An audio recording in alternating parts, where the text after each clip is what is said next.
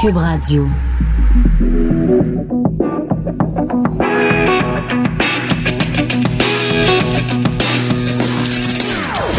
Des opinions bien à elle. Sophie Durocher. Son franc-parler ne laisse personne indifférent.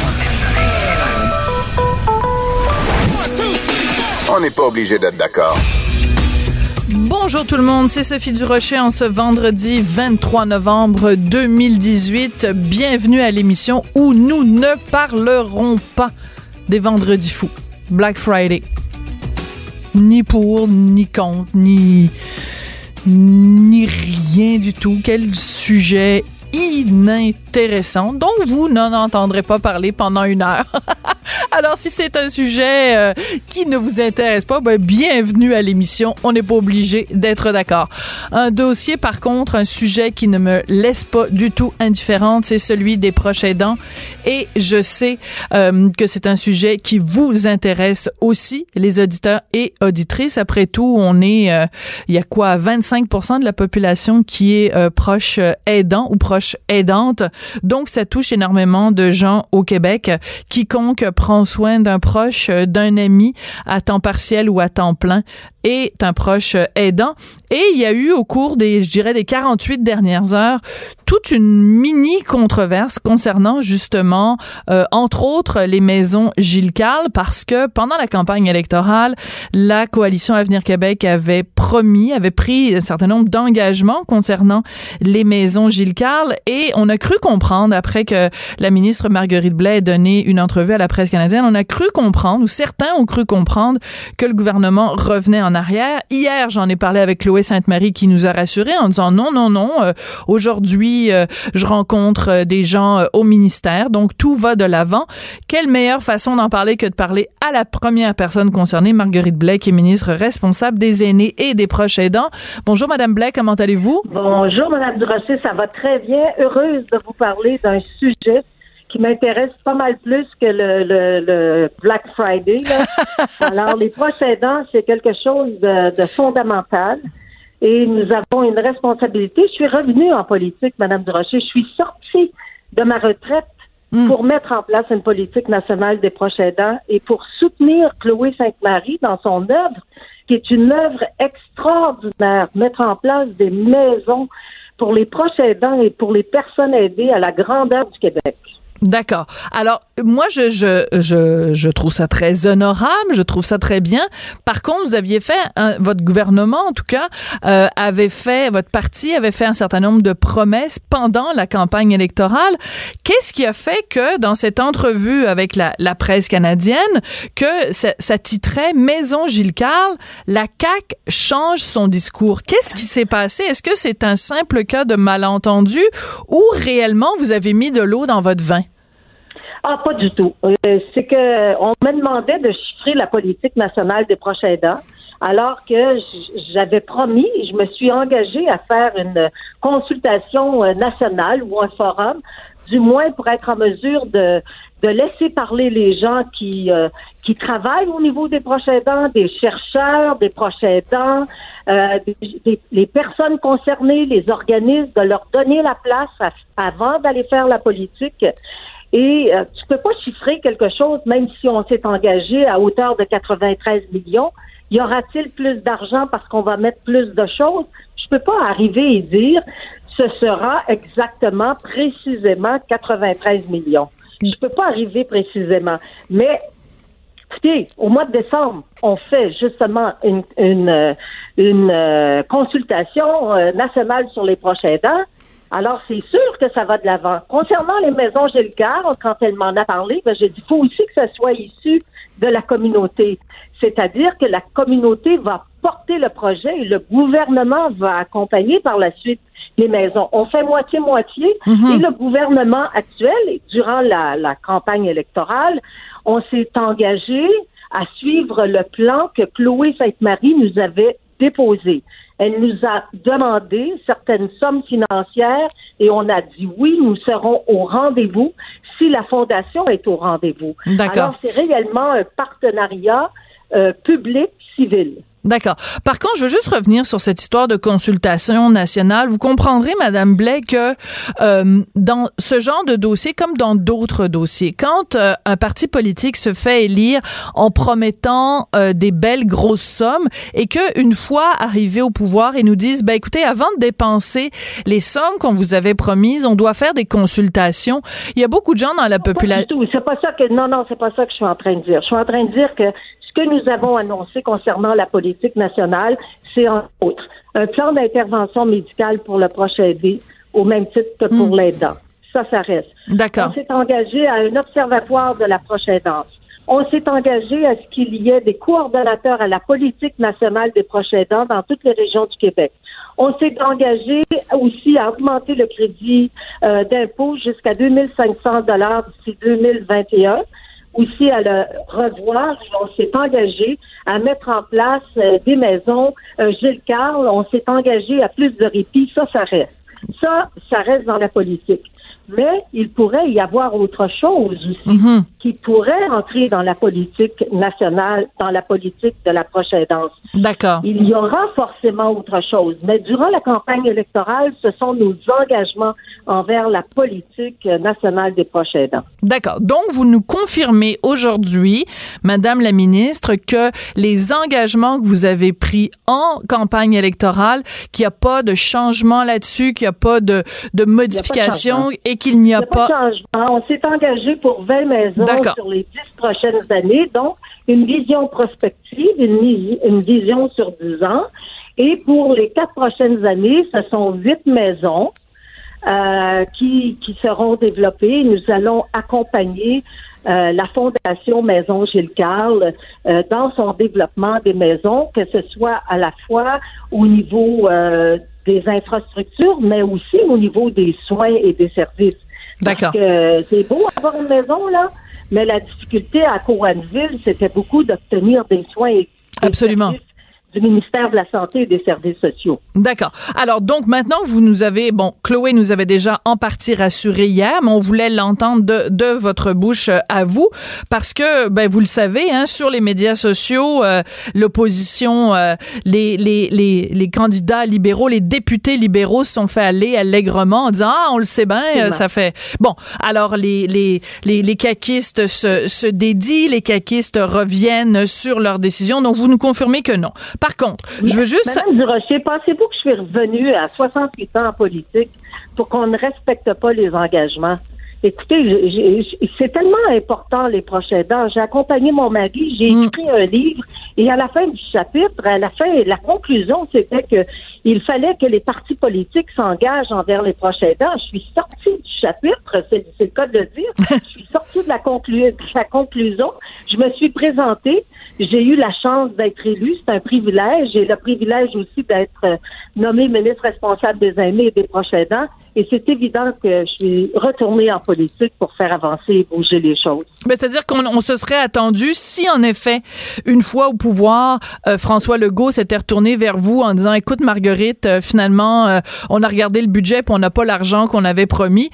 on se serait attendu, évidemment, que dans un cas comme celui-là, vous auriez dit à, à François Legault, ben, écoutez, euh, moi, je suis allé en politique pour faire ça. Si vous me donnez pas les moyens pour le faire, euh, vous allez le faire sans moi.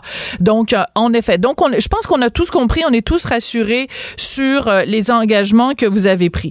récemment, à l'émission, je recevais José Legault, qui est justement aussi dans, dans le fameux livre dont, dont vous parlez. José qui prend soin 24 heures sur 24 de sa sœur qui est qui est déficiente mentale et elle nous parlait bon évidemment du quotidien de ce que c'était d'être proche aidante et une des choses qu'elle a mentionné c'est justement euh, le peu de sous qui était donné euh, pour les gens qui sont des proches aidants. Là, vous nous parlez d'un crédit d'impôt qui va monter jusqu'à 2500 dollars. C'est quand même toujours bien une goutte dans l'océan. Madame Blais? C'est pas suffisant. C'est pas suffisant. J'en conviens, ce n'est pas suffisant. Mais la raison pour laquelle, dans la, lors de la campagne électorale, il y a eu un montant de 2500 dollars, c'est parce que la FADOC, la QRT, il y a eu des organismes qui ont demandé expressément à ce que le crédit fiscal soit augmenté à 2500 dollars. Mais s'il y a une politique nationale sur les prochains dents ce ne sera pas seulement pour les proches aidants des aînés, là. D'accord. pour tous les proches aidants. Et on se préoccupe énormément des parents qui ont des enfants lourdement handicapés Hmm. ou euh, des, des personnes comme euh, euh, José euh, José Legault, Legault, qui a oui. une sœur et qui, qui doit l'accompagner. Cette personne-là se prive de sa propre vie personnelle. là. Absolument. Euh, c'est un choix qu'elle fait, mais pendant ce temps-là, elle n'a pas de vie personnelle, elle a une vie professionnelle et c'est sa sœur qui est devenue le centre de son univers. On a la responsabilité aussi de voir comment on peut les soutenir par plus de répit, plus d'accompagnement. Et si vous saviez le nombre de parents qui me disent, je vous donne un exemple, les enfants qui sont trisomiques décédaient beaucoup plus tôt auparavant. Maintenant, ils vivent très longtemps. Et les parents ont une crainte. Qu'est-ce qui va arriver si moi je pars Absolument. avant, avec, avant mon enfant? Donc, c'est toute une, c'est une grande réflexion qui s'impose. Et on ne pourra pas faire euh, un- une politique avec un unique ministère. C'est une politique qui sera faite en concertation avec d'autres ministères. D'accord. Ce sera une politique évolutive et j'espère qu'éventuellement ça pourra mener à une loi. Mais il faut commencer par la politique. Il faut qu'on sente qu'il y a des actions sur le terrain et c'est la raison pour laquelle je- on tient absolument à ce que la consultation se fasse le plus rapidement possible pour pas qu'on arrive qu'on dise en 2021, ben voici la, la politique. Il faut que la politique soit efficace durant le mandat de M. François Legault, premier ministre. Parfait. Ben merci beaucoup Marguerite Blais d'être venue euh, nous parler, remettre euh, les pendules à l'heure. Puis de toute façon, vous voyez, euh, c'est le signe que euh, c'est un dossier qui tient à cœur à beaucoup de gens au Québec et que tous les yeux sont sont rivés vers vous. Euh, on le sait que vous êtes revenu en politique pour cette raison-là, mais sachez qu'il y a beaucoup de yeux québécois qui qui sont rivés sur vous. Puis on vous watch. On vous surveille. vous de me surveiller. Ça va toujours me faire plaisir, Madame euh, Durocher, d'aller défendre les dossiers, d'aller expliquer. Euh, J'ai pas peur des médias et je pense que c'est important le travail des médias. D'accord. Merci beaucoup, Marguerite Blais. Marguerite Au Blais, revoir, donc, merci. ministre responsable des aînés et des proches aidants. Alors, vous l'avez entendu de sa bouche. Oui, bien sûr, elle le dit.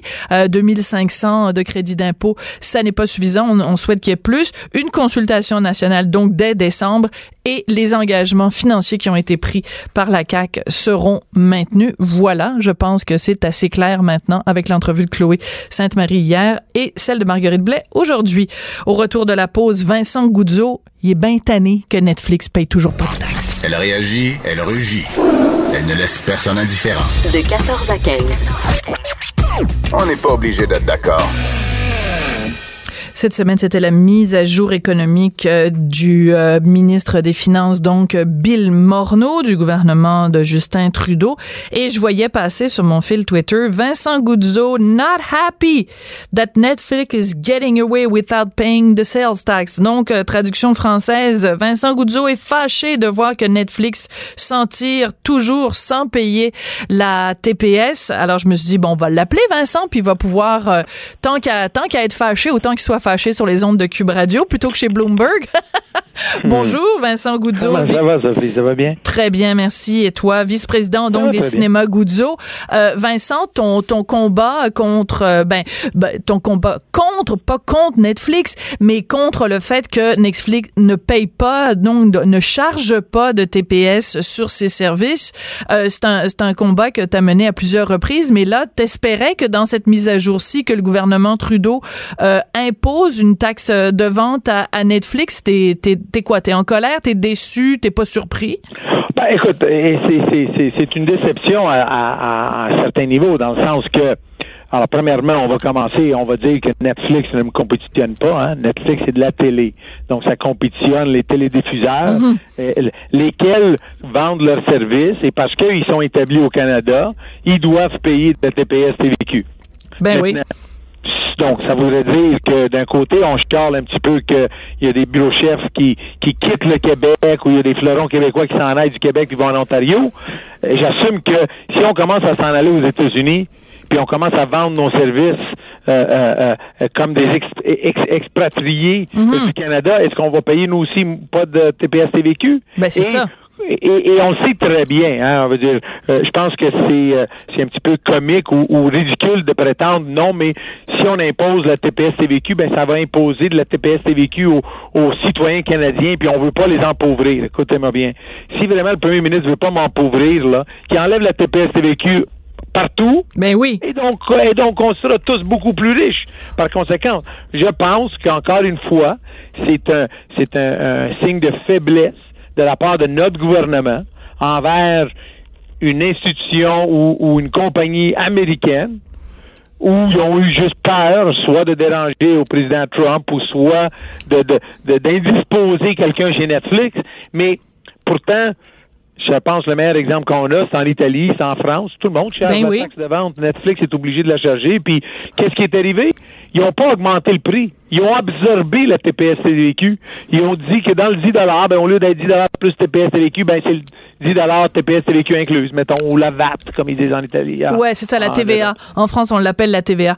Euh, écoute, je, je t'écoutais à Bloomberg, puis tu as utilisé un argument que je trouve très bon. Tu disais, bon, les gens de Netflix, ils s'en sont tirés en promettant donc à la ministre Mélanie Joly, euh, ben, c'était celle qui pilotait le dossier à l'époque, ouais. qu'ils allaient donc investir 500 millions au Canada, puis que donc, euh, une sorte de retour d'ascenseur, on investit 500 millions, donc euh, on va pas leur charger quand même la, la, TPS. Et toi, tu disais, bon, ben, tant qu'à y être, moi aussi, euh, si j'investis 500 millions dans des cinémas au Canada, allez-vous me dire, ben, en échange, euh, Vincent, t'as plus besoin de payer la TPS? C'est un très bon argument. Mais, mais en effet, et je pense qu'il faut bien comprendre, hein, parce que quand Netflix dit je vais investir 500 millions au Canada, c'est pas en infrastructure, là. C'est pas comme s'ils ont bâti un immeuble ou ils ont, ils ont créé du brick and mortar, comme on dit en anglais. Non. Qu'est-ce qu'ils ont fait? Ils ont engagé un paquet de créateurs, donc des salariés hein, de Netflix maintenant, qui ont été engagés. Ça voudrait dire que mon mon payroll à moi, là, ma quantité de ma masse salariale que ouais. moi je paye à tous les années, à tous mes employés, mes 600 quelques employés, j'assume que ça aussi c'est un investissement de ma part. Ça veut dire que tous les années, si je fais un calcul, les derniers 40 quelques années, à, à 8 millions par année de masse salariale, mettons, hein, ça voudrait dire que j'en ai moi aussi pour 320 millions que j'ai investi. Est-ce que mes clients pourraient bénéficier du même euh, traitement que que ceux-là de Netflix? Ben, la réponse. un petit peu. Ben, c'est ça, mais c'est ça. Il y a comme une, une, une inéquité et c'est quand même fou qu'on soit encore en train de, de discuter de ça alors que c'est comme une évidence. Je veux dire, si pour tous les autres produits, pour tous les autres fournisseurs euh, de services, ils chargent la TPS et la TVQ. Euh, pourquoi Netflix est toujours pas inclus là-dedans? Ça reste euh, quand même un, un, un, grand mystère. Donc, euh, faudrait, faudrait aller voir s'il n'y a pas des actionnaires. J'ai. Mais, mais tu sais, Mais il reste que les lobbies, les lobbies des GAFA, là, de, de, de, Google, Facebook, etc., sont quand même assez, euh, assez euh, ratoureux. Ben, pas ratoureux, je veux pas les dire ça comme ça, mais sont assez présents, disons, à Ottawa. Non, oui, mais, mais, mais Sophie, soyons réalistes et très sérieux. Ouais. Est-ce que, est-ce que Ottawa pense vraiment que s'il imposerait la TPS-TVQ à travers le pays sur les services de Netflix, qu'est-ce que Netflix va faire? Ils, ils, vont, ils vont, ils vont fermer, fermer le bureau puis vont s'en aller? Ben non, ils vont continuer bon, alors, comme ils ont continué dans les autres pays. Exactement. Donc, tenez, un autre mot, moins de selfies, plus de se tenir debout pour l'intégrité canadienne puis notre système de taxes quand même. C'est un petit peu, comme je vous dis, c'est juste, c'est juste décevant. Là. T'sais, moi, c'est pas qu'est-ce que je vois? Je vois d'un côté, on encourage les, les, étrangers à venir ici avec des avantages fiscaux, puis après, on veut donner l'impression qu'on aide le milieu euh, euh, journalistique en y donnant de l'argent. Mais quand, pourquoi qu'on fait pas comme ça? Pourquoi que tous les journaux de Montréal, tous les journaux de Montréal, la presse, tous les journaux, les journaux écrits, là, on enlève la TPS-TVQ? Mmh. Mais, on va faire comme ça aussi. On va aider eux autres aussi. Mais je sais pas si tu as lu l'excellente chronique de Mario Dumont dans le dans le journal de Montréal, journal de Québec de ce matin. Mais Mario, il disait c'est quand même assez contradictoire qu'on a un gouvernement qui euh, investit donc euh, qui donne 600 millions à la presse écrite, mais ce même gouvernement là passe son temps à prendre des annonces sur euh, Facebook et compagnie, qui est qui, qui est la raison même pour laquelle la presse écrite en arrache. Et, et, et, et la vérité, comme je te dis, moi, la chose qui me dérange le plus, c'est, à part le fait qu'on on la cherche pas, la TPS-TVQ, mais c'est l'excuse qu'on nous a donnée. Ouais. C'est, c'est- c'est- disons que disons que c'est nous prendre pour des, des, des, des, imbéciles. là. C'est nous dire Oh, mais c'est parce qu'on veut pas on veut pas augmenter le fardeau fiscal de- des contribuables canadiens. Mais là, tu me niaises, là. Honnêtement, tu me niaises. Attends, attends, t'as pas dit, t'as pas dit la bonne formule. Mélanie Joly, puis Justin Trudeau, ils parlent toujours de la classe moyenne. Répète après moi, Vincent. La classe La moyenne. classe moyenne, Eh ouais, c'est- ils ont juste ce mot-là à la bouche. Mais oui, mais la classe moyenne, elle paye plein de taxes sur plein d'autres affaires. Pourquoi? Exactement. Netflix, ce serait Exactement. différent? C'est logique. Écoute, Vincent, je sais que c'est pas du tout le sujet sur lequel j'étais censé te parler, mais je trouve ça intéressant quand même. Écoute, on est le 22 novembre, c'est bientôt Noël. Euh, quand on est à la tête d'une chaîne de cinéma, comme tu l'es, euh, Noël, c'est vraiment comme, c'est comme, c'est vraiment Noël. Noël pour vous. c'est C'est votre Noël. Noël. C'est vraiment Noël pour les gars de cinéma. Est-ce que c'est le, c'est, qu'est-ce qui est le mieux, le mois de décembre, Noël ou le mois de juillet pour euh, quand on a des cinémas? Euh, ça dépend. Donc, le mois de juillet, quand il pleut, OK. c'est c'est quatre, c'est quatre semaines de, de, de, de fabuleuses périodes de cinéma. Euh, le mois de, de décembre, euh, pendant des années, la première semaine de décembre est très calme. Cette année, on est chanceux, on a la, course des tucs. Ah oui, au Québec, on- C'est ça, normalement, le, le- toute la- l'Amérique du Nord, la première semaine de décembre, c'est c'est la c'est c'est un comment on dirait un write-off. C'est une semaine qu'on dit c'est correct, on le sait qu'elle est pas bonne, mais on oublie ça. On, Sauf au on roule à perte. On roule à perte. Exactement. Sauf au Québec. Parce qu'au Québec, on a eu Pee-Wee, on a eu la, la, la, la- la course des tucs qui va sortir, on va avoir euh, Papa est devenu un lutin, on va avoir... On, on a eu beaucoup de films qui sortent à cette période-là, québécois, puis ça nous aide, donc au Québec, on est content. Les deux semaines de Noël, donc la semaine après la lavage scolaire jusqu'à quand on retourne, là, c'est ces deux semaines, c'est qu'on appelle ces 16-18 jours-là, Ouais. c'est vraiment... C'est la plus grosse concentration de notre revenu De- par jour de toute l'année. De toute l'année. C'est vraiment Noël pour nous. C'est capoté. Donc, tu nous as parlé de, évidemment, la course des tucs. Puis c'est quoi l'autre film? Papa est devenu un lutin? Papa est devenu un lutin. C'est un. c'est un-? C'est un, euh, c'est un, film québécois que j'ai acheté les droits pour, donc on va le sortir. euh, euh, c'est un film de Noël. Ouais. Et c'est avec, euh, c'est avec euh, euh, euh, la, la- la personnalité qui est dans XOXO, Elisabeth. Là, j'oublie son dernier nom. Fantone. Exactement. Mais comment bon tu peux italien, oublier je son nom? Ben, si Euh, chiama ça, les italiana la Les donna. Italiens, on néglige les Italiens. ça. Elisabetta Fonto- Fantone. Exactement. Elle, elle est dans ce film-là. OK. Ça. Donc, on a justement une avant-première qui se fait euh, dimanche cinéma Marché Central, donc ça va être le fun. Mais c'est tous les films d'enfants. hein. C'est ça qui arrive, c'est que on est en relâche scolaire, le monde sont euh, sont à la, à la à temps partiel dans les bureaux parce qu'on ferme certains bureaux, donc on travaille juste deux jours semaine au lieu de toute la semaine et tout ça. Donc, on, on- on a les enfants, puis on a beaucoup à à faire pour les distraire. Donc, euh, s'il n'y a pas de neige, c'est encore mieux. Euh, pas de neige, le monde reste en ville au lieu d'aller faire du ski. Donc, Bon, alors il faut qu'il y ait des, mois de juillet où il pleut, puis des mois de décembre où il n'y a pas de neige. Finalement, pour que. Vincent Goudzo soit heureux. Et puis non, mais attends, il faut un mois de juillet qui pleut juste vendredi, samedi, dimanche. Le reste de la semaine, ça peut faire beau, il n'y a pas de problème. OK, c'est bon, c'est bon à savoir. Fait que je suis sûr que tu as des, des connexions avec le gars d'en haut. Euh, Vincent Goudzo, c'est toujours un plaisir euh, de te Merci. parler. Merci beaucoup. Et euh, ben écoute, on ira voir ça, euh, ou peut-être pas. Papa est devenu un lutin. C'est que- non, mais je trouve ça tellement drôle, le titre. Papa est devenu un lutin. C'est comme Honey, Ben ouais. I Shrunk the Kids. Exactement. mais Papa est devenu la- un lutin. Ouais, mais c'est très le fun. Moi, j'ai beaucoup aimé le film. C'est pour ça que j'ai acheté les droits. Ben oui. Ben écoute, merci beaucoup, Vincent. Ça me fait plaisir. Vincent Goudzo, vice-président des cinémas Goudzo, qui se prononçait donc euh, en partie sur la nouvelle mise à jour économique du gouvernement Trudeau. Au retour, on parle avec Félix Séguin à propos des Hells. J'ai écrit une chronique ce matin dans le journal sur les Hells. Pas sûr que c'était nécessairement une bonne idée. Va-tu y avoir un Hells qui va venir devant chez nous? En tout cas, si je suis pas en onde euh, lundi, vous allez savoir pourquoi. Chroniqueuse et blogueuse au Journal de Montréal. Sophie Durocher. On n'est pas obligé d'être d'accord. Ce matin dans le journal, euh, j'écris sur euh, Mike Ward, euh, l'humoriste Mike Ward, pour, le, pour qui j'ai le plus grand respect parce que Mike Ward, quand même, il a pas peur de se mouiller. je trouve que souvent, Mike Ward joue un petit peu trop à la victime, mais en même temps, des humoristes au Québec qui tentent de repousser les limites, on n'en a pas tant que ça. Donc, il faut quand même lui reconnaître ça. Toujours est-il que Mike Ward est allé aux États-Unis, il a participé à une balado euh, très euh, populaire aux États-Unis. Ça s'intitule The Joe Rogan Experience.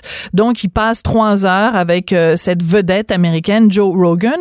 Et dans le contexte de cette balado, il fait un certain nombre de déclarations assez surprenantes, dont, entre autres, à un moment donné, il dit, ben, écoutez, moi, quand je fais des corpos, quand je faisais des corpos, c'est-à-dire des, des, des représentations spéciales pour des corporations, j'en ai fait pour des militaires, j'en ai fait pour des policiers et j'en ai fait pour les Hells Angels. Savez-vous quoi? Ce monde-là, c'est comme la mafia. Ce sont des bonnes personnes, des très bonnes personnes. On écoute un petit extrait de la balado. C'est en anglais, je vais vous le traduire après. My house is, is like in the middle of the street, people the other side of the street, and on each corner there were Hells Angels watching the people. And I was like, fuck, the Hells Angels protected me. it's so fucking Yeah. wacky. Yeah. A lot of Hell's Angels are probably good guys. They're they're like you were saying, they're probably the same as the guys who are the If- cops. They're just in a, if they're you in a gang. if you like and this is the same with mafia guys if you don't owe them money Yeah. they're good guys Ah là, il manque un petit bout parce qu'après il dit they're good guys, they're very good guys. Donc si on leur doit, pas de l'argent, ce sont des personnes, des très bonnes personnes. Et il racontait donc à un moment donné où il, euh, il a, sa sécurité était un petit peu mise en jeu quand il avait fait la blague sur Cédrica Brevanché, qu'il y avait des gens qui manifestaient devant chez lui et que euh, il s'est, il a appris plusieurs années après que les Hells Angels avaient supposément planté des gens aux deux coins de sa rue pour le protéger. Alors moi, je, je regarde ça, puis je me dis bon, les Hells Angels, quelqu'un de connu comme Mike Ward qui dit que c'est des bonnes personnes, est-ce que c'est une bonne idée? On va en parler avec Félix Séguin, qui est journaliste à TVA. Bonjour Félix. Bonjour. Félix, toi qui connais, qui étudie ces gens-là, qui enquête sur ces gens-là, qu'est-ce que tu penses quand tu vois un humoriste aussi connu que Mike Ward qui dit que ce sont des très bonnes personnes? Ben en fait, euh, d'abord ce que ce que ce que j'en pense et puis euh, c'est pas seulement ce que j'en pense, mais c'est ce que seulement aussi ce que j'ai vérifié à propos Oui. de cette histoire-là. D'abord pour revenir euh, au fond de cette histoire, pour revenir à la déclaration de Mike Ward qui dit qu'il a été protégé par des Hells Angels alors que euh, des gens voulaient manifester contre ces, ces malheureuses déclarations concernant Cédrica Provencher. Euh, ça semble, euh, à sa face même, assez difficile à croire. Euh, parce que moi, j'ai vérifié avec des sources policières, mais des sources du milieu criminel aussi, à savoir si cet événement-là, où Mike Ward aurait été protégé par des moteurs criminels, est vraiment arrivé. Et d'un côté, comme de l'autre, ça n'a aucun tirant d'eau. Il y a personne qui se rappelle de ça, ni du côté policier, parce que vous savez, les Hells Angels font l'objet d'une filature Ben oui, qu'est-ce très, très Oui. intense, et puis presque 24 heures sur 24 pour certains gros bonnets. Et, euh, et les Hells Angels eux-mêmes, parce qu'il faut bien le dire aussi, y a les, les journalistes d'enquête, on a des contacts dans Ben, le milieu sûr. criminel, on est capable de poser des questions au besoin à ces gens-là. Euh, et ce matin, je m'y suis risqué, et puis on, on nous a dit non, vraiment, non. Euh, S'il y a quelqu'un qui a fait ça, c'est pas quelqu'un de notre organisation, peut-être d'un type d'école, mais encore là, euh, on serait très surpris. Donc, à sa face même, Sophie, pour aller avec les déclarations, pour euh, décortiquer la déclaration de Mike Ward, ça semble difficile à croire. Difficile à croire. Bon, alors, je n'ai pas complètement euh, paumé ce matin dans mon texte quand je disais que ça, ça semblait très tiré par les cheveux. Donc, comment on explique ça alors? C'est le contexte où Mike Ward veut un peu impressionner son, son vis-à-vis américain en lui disant, écoute, moi, je suis tellement, euh, je suis tellement big, je suis tellement hot que, écoute, même les Hells me protègent. Est-ce que, est-ce que, est-ce que c'est vraiment malin de se vanter de ce genre de choses-là? Parce que Ben- c'est sûr qu'à son retour au Québec, les gens vont lui poser des questions en disant ah oui, quelle année, quelle date, euh, quel jour, euh, qui exactement? Euh, C'est sûr que ça ouvre la porte à beaucoup de questions là. Ben, je crois, Sophie, que cette question-là est très à propos. D'abord, euh, pourquoi se vanter de ça si ce n'est pas arrivé? Ben, là, il y a une réponse intéressante là-dessus. C'est que euh, l'histoire nous a prouvé, l'histoire même récente nous a prouvé que euh, c'est assez, ça peut être assez populaire et puis par vantardise, on peut euh, très bien utiliser le nom des Hells Angels et puis des photos que l'on a pris avec eux, exemple, pour être en train de se vanter de tout ça parce que il faut bien le- se le rappeler avec la venue des séries américaines comme Sons of Anarchy qui a un peu qui, qui est finalement euh, venu placer ce- ce- cette idée dans, dans l'esprit public que c'est finalement assez cool d'être euh, d'être un moteur criminel, c'est finalement assez acceptable également et les activités qu'on y pratique le sont tout autant. Alors ça devient un peu on se désensibilise à la chose et puis ça devient intéressant de pouvoir le dire. Je vous rappelle des cas récents, ben, ben récents. Enfin, ça fait quelques années quand même, mais Mel Lastman à Toronto, c'est l'ancien maire de Toronto. Les Hells Angels étaient en congrès chez lui. Il s'était fait photographier avec ceux-ci euh, aux abords d'un hôtel de Toronto et euh, il n'y voyait pas, à, à- à part au moment où la presse s'est emparée de tout ça, de problème évident.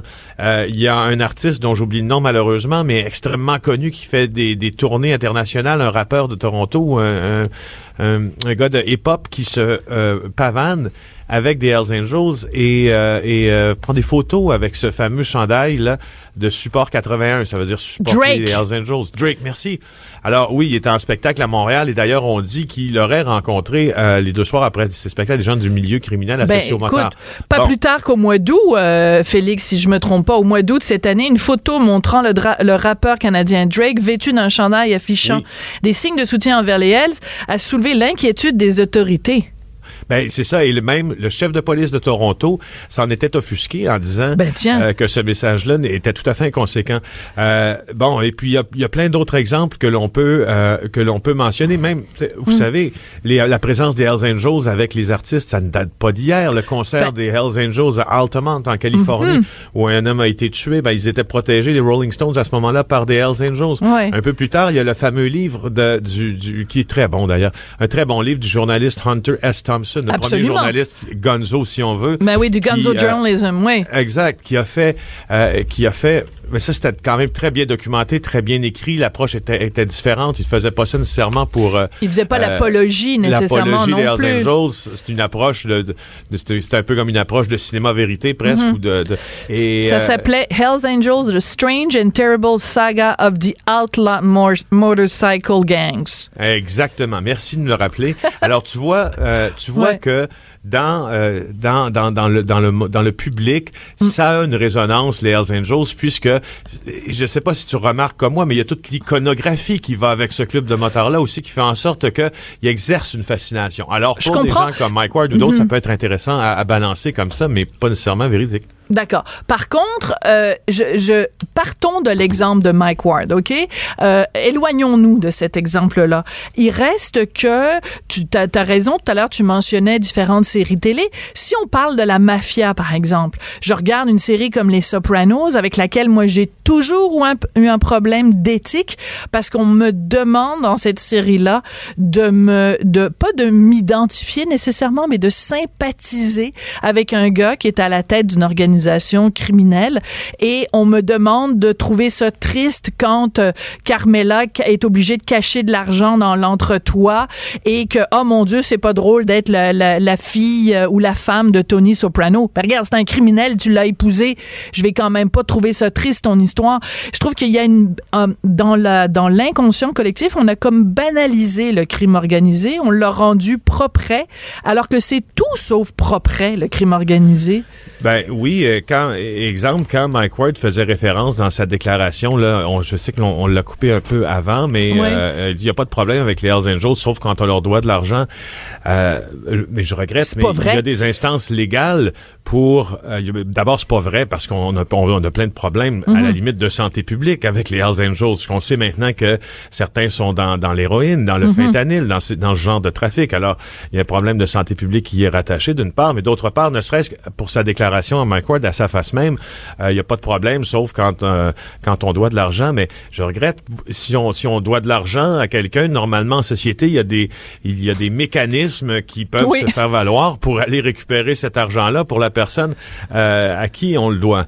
Alors c'est c'est une c'est un peu particulier de voir ça euh, et et surtout, euh, ça démontre je sais pas si ça démontre une méconnaissance euh, de ce qui s'est passé au Québec, mais les Hells Angels du Québec sont reconnus comme parfois la pire bande de tueurs euh, qui n'a jamais existé au sein de cette organisation mondiale-là, puisque ils sont, comme vous le savez, à l'origine de la guerre des motards, qui a Absolument. fait euh, plus de 156 morts, si je ne m'abuse. Oui, puis euh, on se souviendra de ce, de ce petit garçon dont j'oublie le nom et je devrais pas Daniel oublier. Desrochers. Oui, voilà.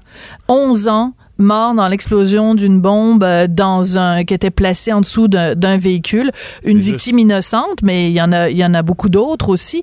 Alors, Ben, écoutez, je trouve ça un peu Sophie. particulier quand même d'aller dire d'aller faire une déclaration comme ça, je trouve ça je trouve que c'est c'est c'est dangereux, c'est inconséquent puis un peu plus euh, il, a donné une entrevue à mon collègue euh, Raphaël Gendron Martin dans lequel il dit je trouve que c'est important de, de citer Mike Ward, il dit ben à propos des Hells, il dit moi je veux pas de problème avec eux, un bon public.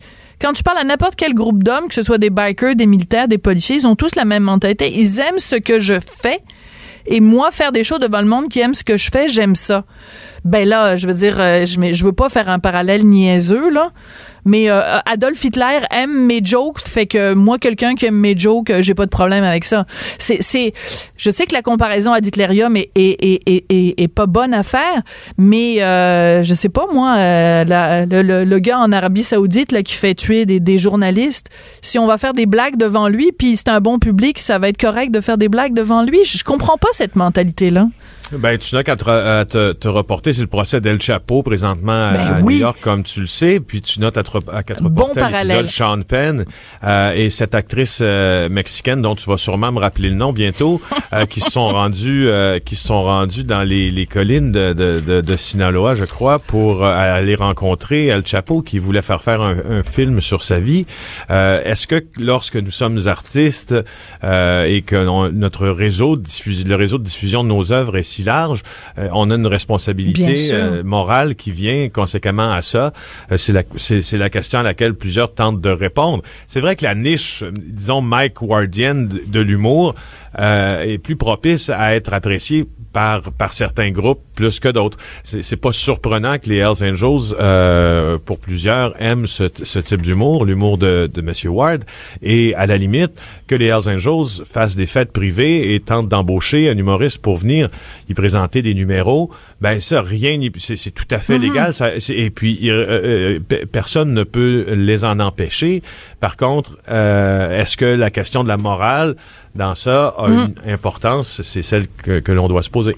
Ah, mais c'est intéressant de, de se poser ces questions-là parce que ce que ce que Mike Ward est peut-être en train de nous dire, c'est écoutez, moi, euh, je fais pas de différence dans mon public entre euh, bon quelqu'un qui euh, fait partie du crime organisé ou quelqu'un qui euh, euh, fait de la politique ou quelqu'un qui parce que euh, ben moi mon mon rôle c'est de faire euh, de faire rire les gens. Donc nous la question qu'on pose toi et moi, Félix, c'est ben un artiste a une responsabilité morale, mais il y a plein de gens qui pensent que les artistes n'ont pas cette responsabilité-là, puis que nous, on est là, toi et moi, en train de couper des cheveux en quatre, tu comprends? Mais moi, je trouve que c'est des questions qui sont importantes de se poser. Ben, tu vois, moi, j'y- j'y- et, et je te le dis franchement, j'ignore la réponse à cette question-là. Ouais. Je me la pose souvent, puis j'ai- j'aurais la difficulté à- avec un argumentaire là, bien senti, puis c'est pas faute de l'avoir tenté, de, de répondre quelque chose qui est bien tranché. Mais il y a, y a un événement auquel je me rapporte toujours Oui. lorsque je me questionne là-dessus, et c'est un événement qui, pour moi, a créé un peu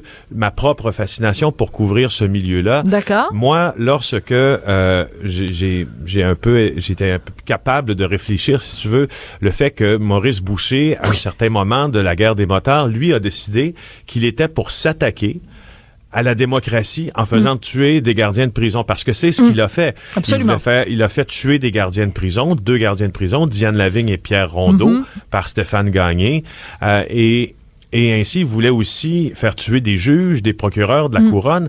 C'est une, c'est une tentative historiquement importante de, de, de vouloir s'attaquer à la démocratie parce que c'est ce qu'ils représentent, ces officiers de justice-là, au final. Alors, c'est pour ça que moi, je, je, je- ou- si on est, on tente de situer le débat moral dans la responsabilité des artistes, il faut peut-être aussi se poser ces questions préalables-là, euh, bien qu'encore une fois, je le rappelle, j'ai pas la réponse finale. Non, mais t'as pas la réponse, mais je trouve que c'est important de se questionner là-dessus, puis c'est important justement avec le rappel que tu viens de faire, euh, quand quelqu'un va sur la place publique en disant These people are good guys, ben je pense qu'il faut que tu réfléchisses euh, aux conséquences de, de tes déclarations. Euh, très très très rapidement, non même pas 30 secondes. Est-ce que euh, je me mets en danger en écrivant sur les Hells Angels? Non. Non? Non, non. OK, rassure-moi. Ce, ce n'est pas ta chronique n'est pas n'est pas vexatoire à leur Bon. endroit. Elle est appuyée sur des faits. Et puis euh, et puis bon, euh, Sophie, c'est nous qui avons les crayons, hein? Ouais. Bon. Et puis faut- Tant mieux. il faut qu'on s'en serve, puis il faut pas qu'on commence euh, à avoir peur euh, de personne, ni de, rien ni de personne. plus tard. Quand on sera vieux, puis quand on sera moche. Exact. Pour l'instant, c'est pas encore le cas. Merci beaucoup, Félix. C'est toujours Avec un plaisir, plaisir. de te parler. Donc, Félix Séguin, journaliste à TVA, qui est vraiment, lui, on peut le dire, un expert de toutes ces questions-là. Sa dernière chronique fait jaser? Écoutez pourquoi. De 14 à 15. On n'est pas obligé d'être d'accord. Cube Radio. Tous les vendredis, on parle à Lise Ravary, mais là, je fais plus, pas juste lui parler, je peux la toucher. Elle est en personne dans nos studios. En face, face à face. Exactement. Écoute, Lise, on devait parler de l'aide euh, aux, jour- aux, aux journali- journaux- aux aux journalistes, aux oui, aux journalistes. Mais euh, tu, tu voulais rebondir justement sur Ben oui. l'affaire de Mike Ward. Je trouve ça intéressant. Fait que allons-y. Ben oui, j'ai écouté, euh, c'est très très bon l'entrevue d'ailleurs, euh, des propos sensés, contrairement à, suis allé voir euh, suite à ton texte ce matin, euh, des commentaires que les, les gens laissent. Ah, Des fois, je, des fois, je me dis, mais ils sortent d'où ce monde Et en fait, ma question, moi, c'est, ils représentent quel pourcentage de la population? Puis je te parle de gens, puis je, je veux pas y aller dans le détail, tu sais, c'est pas des injures, mais c'est des, c'est qu'on donne raison à Mike Ward, mais en disant que toi, t'as pas fait ta job comme il faut de journaliste, que tu sais que que que, que t'as- coupé les coins ronds, puis Ben, que- j'ai, j'ai, j'ai écouté l'entrevue, Ben oui, j'ai reporté passé tel quel. Ben mot oui. à mot Ben ce oui. qu'il a dit. Puis de toute façon, regarde, le National Post puis la Gazette ont aussi l'idée avec Comme le fait qu'il avait dit hein? good guys. Ouais, ouais. Fait que ça doit euh, être parce qu'il y a une couple de personnes du côté anglais Ouais. qui trouvent ça surprenant qu'un humoriste dise que les gens du crime organisé sont des good sont des good guys. guys. Fait Et- que- mais il y a, il y, a, y a un public à quelque part qui euh, on, les voit dans les commentaires souvent pas juste sur ce texte-là mais tu dis non mais qui qui sont-ils? Hmm. Qui sont-ils? Est-ce que je les croise dans la rue le matin en m'en allant travailler? Mais qui sont que- ces gens qui Ouais. sont manifestement en colère contre le système, contre et tu sais pour trouver là que les Hells Angels c'est des bons gars tant que tu leur dois pas de l'argent. Je repasserai pas tout ce que Philippe Séguin a dit, mais on le sait. Félix, ouais. Je veux dire, les- les- qui vend du fentanyl dans les rues à Montréal? Qui est derrière ça? C'est pas les petits frères des pauvres. Non, puis ce qui est intéressant, c'est que dans certains des commentaires, les gens disent ouais, mais de toute façon, il y a raison, euh, euh, Mike Ward, parce que euh, les politiciens, eux, sont Ah. pires que la mafia, Ouais. pires que les Hells. Ben là, je m'excuse, là, moi, je regarde les politiciens, vous allez pouvoir, vous pouvez les trouver corrompus, vous pouvez toutes sortes de choses, mais comme tu dis, c'est certainement pas les députés qui s'en vont vendre du fentanyl au coin de la rue, puis qui qui- cassent des jambes, puis qui vont sauter, font sauter des bombes. puis qui gèrent la, la prostitution, Ben. Puis euh, prostitution juvénile chez les jeunes filles, le, le, le front souvent c'est les gangs de rue, mais ceux qui tirent les, les ficelles en arrière, surtout depuis que la mafia s'est un peu écrasée à Montréal, c'est beaucoup euh, c'est beaucoup les Hells. Mais ce que je trouvais surtout grave dans les propos de Mike Ward, c'est que Mike Ward, on le sait, il est pas content de la décision de la Commission des droits de la personne. Il est pas content d'avoir eu un procès. Il vienne à un moment donné. Mais quand tu, quand tu dis les Hells, c'est des bonnes personnes, puis que parallèlement à ça, tu dis les gens de la Commission des droits de la personne, c'était écœurant ce qu'ils ont fait. T'as comme un drôle d'équilibre moral. T'es comme en train de dire que ce que les gens de la Commission des droits de la personne ont fait, c'est plus grave que des gens qui vendent la drogue Puis qui tuent, puis à qui- des gens qui vont euh, peut-être un jour faire des overdoses. C'est comme, tu te dis, ben voyons, je comprends que tu sois fâché là contre la Commission des droits de la personne, mais je sais pas, garde un équilibre moral. Ouais, mais il devrait, quand je dis qu'il devrait en revenir, euh, ça, c'est son problème, mais euh, il a vraiment un côté victimaire euh, très prononcé pour quelqu'un qui se veut aussi baveux et aussi euh, à contre-courant. Puis Oui, mais il ça, est aussi. faut faire attention, Lise, Mais- parce que des fois, les gens nous disent ça. Des fois, les gens nous disent, à toi, à moi, puis à d'autres chroniqueurs du journal, ouais, ben là, euh, vous donnez des coups, il faut que vous soyez capable d'en prendre. Donc, je pense qu'il faut faire attention. Moi, je suis pas en train de dire que Mike Ward, parce que il est baveux euh, dans son dans ses spectacles, il faut qu'il soit capable aussi de prendre euh, des, des des critiques ou des revers de fortune. C'est pas ça que je suis en train de dire. C'est juste que faire dire d'un côté de ta bouche, tu dis la commission des droits de la personne, c'est des écœurants. Mais Les L, c'est les des c'est des bonnes personnes. Bon, en tout cas, je- c'est un petit peu particulier. Un autre argument que les gens utilisent euh, après par rapport à, à, à ma chronique, c'est qu'ils disent ouais, ben là, un humoriste aurait donc pas le droit de faire des spectacles pour les Hells.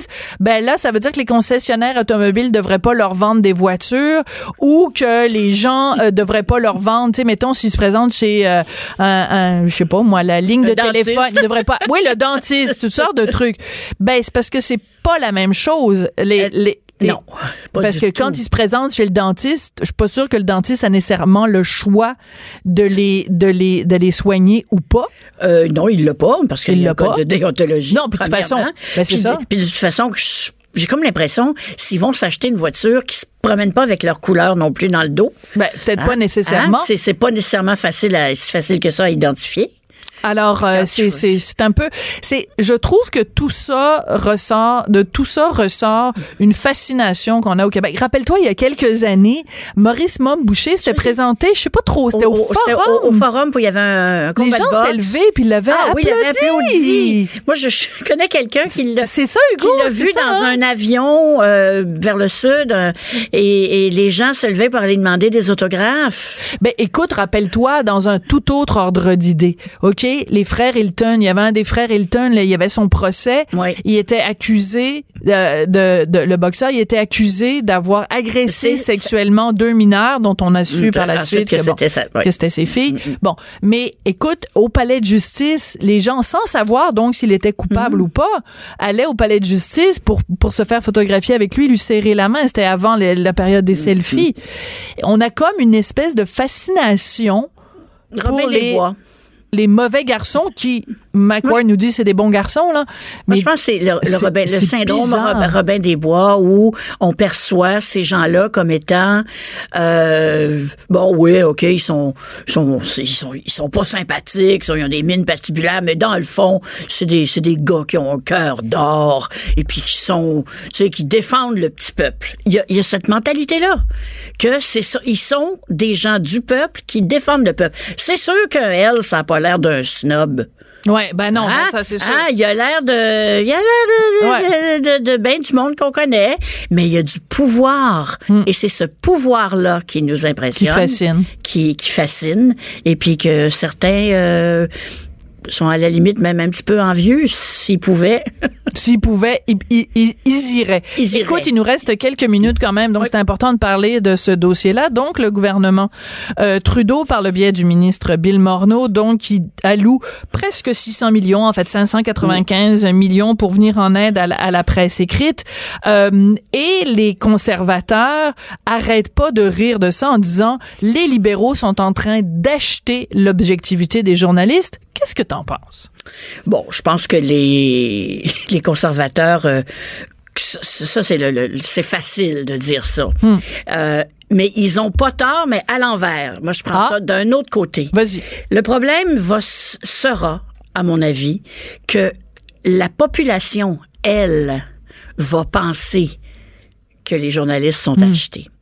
Et la crédibilité de la presse, qui est pas très élevée en ce moment, risque de, de chuter encore plus bas. De ceux qui vont accepter l'argent. Voilà, alors, parce que c'est pas, on les connaît les journalistes, je veux dire, on, on, a, on, a, on a notre éthique personnelle, puis on a des, des codes d'éthique selon les différentes associations auxquelles on appartient, puis les syndicats dans certains dans certains cas. Euh, le journaliste n'est pas là pour ramasser des enveloppes, là, c'est fini cette époque-là.